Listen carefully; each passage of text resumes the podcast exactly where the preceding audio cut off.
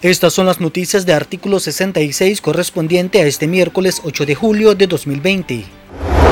El presidente de UPANIX, Michael Healy, anunció a través de una carta que se postulará como candidato para ser el titular del Consejo Superior de la empresa privada, cargo que ostenta desde hace 13 años José Adán Aguirre, quien hasta antes de 2018 se le consideró un aliado de la dictadura de Nicaragua. Las elecciones de esa directiva se realizarán en septiembre próximo y según sus estatutos el periodo de los electos es por tres años. A la CIA de la organización también se postuló el empresario Mario Hanun. Las cámaras agremiadas al COSET presionan por un relevo. José Adán Aguirre defendió los años que lleva en el cargo de presidente del COSET, argumentando que dentro del sector privado no se cuestiona la reelección, caso contrario a lo que sucede en los cargos públicos. Justificó que se ha mantenido como titular por el respaldo de las cámaras empresariales. Tampoco confirmó si se postulará nuevamente como candidato, pero advirtió que nunca dejará el COSET.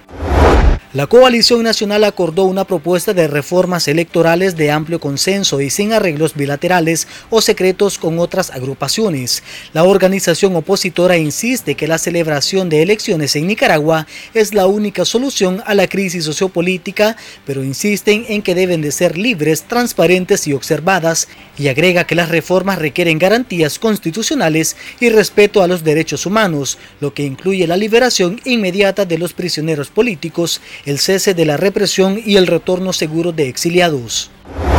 En esa misma línea, la Unión de Presas y Presos Políticos nicaragüense exige a la naciente coalición nacional trabajar con más beligerancia para lograr la libertad de casi 90 secuestrados políticos encarcelados en el contexto de las protestas antigubernamentales.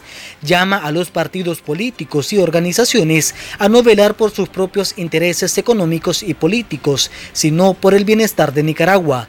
De lo contrario, aseguran que saldrán a las calles para continuar exigiendo la libertad libertad de sus familiares. Además consideran que no se puede hablar de un proceso electoral sin que antes se dé una excarcelación de opositores.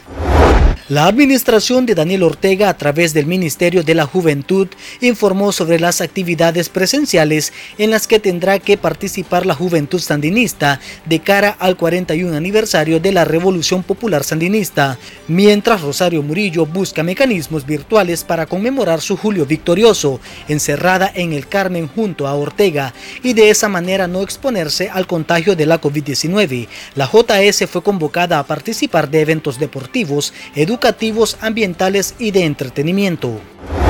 El 7 de julio se conoció del fallecimiento en un hospital de Managua del comisionado de la policía orteguista Diógenes Cárdenas, quien durante 25 años se desempeñó como escolta personal del cardenal Leopoldo Brenes. Una fuente cercana a la Iglesia Católica dijo que el oficial falleció por síntomas relacionados al COVID-19 tras varios días hospitalizado.